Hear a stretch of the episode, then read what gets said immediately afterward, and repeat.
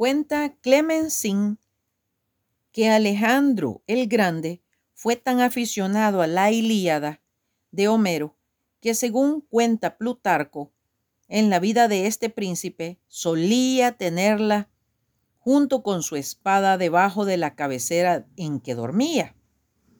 Habiéndose encontrado entre los despojos del rey Darío una caja riquísima guarnecida de oro, perlas y otras piedras preciosas, Alejandro la destinó para guardar en ella los libros de Homero.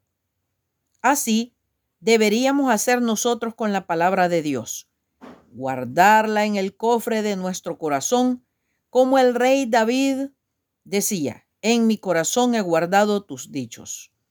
Ojo, bendiciones.